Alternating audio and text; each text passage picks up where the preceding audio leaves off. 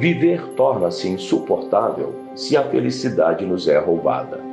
Está tudo bem, então a dor bate à nossa porta. Infelizes, ficamos nos perguntando por que aconteceu.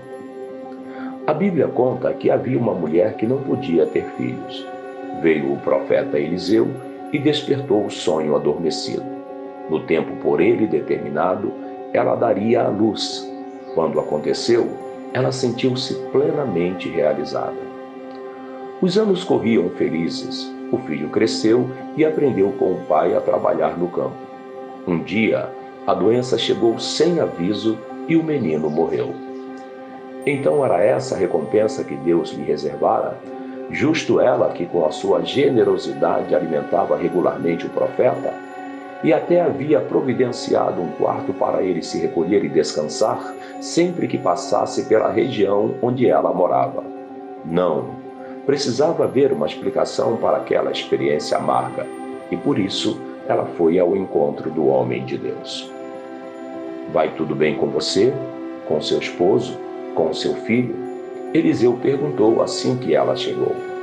A resposta da mulher foi dura, sem rodeios. Eu estava resignada com a minha sina de mulher sem filho e você, homem de Deus, me iludiu.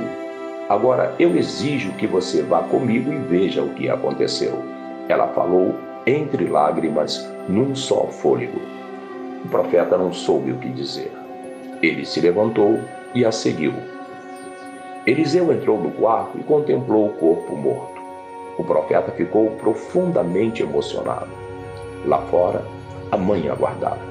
Lá dentro, a morte reinava. Então, o homem de Deus clamou ao céu e o milagre aconteceu. O menino voltou à vida e a mãe voltou a ser feliz. Para cada drama humano, há uma explicação divina. Se a dor chega, a fé é a nossa prevenção. Podemos conectá-la com o céu buscando socorro em Deus. Se a sua felicidade for roubada, não deixe a perturbação prevalecer. Creia que Deus terá a solução certa. Se acontecer o pior com você, recorra ao céu com fé e a seu tempo a felicidade voltará.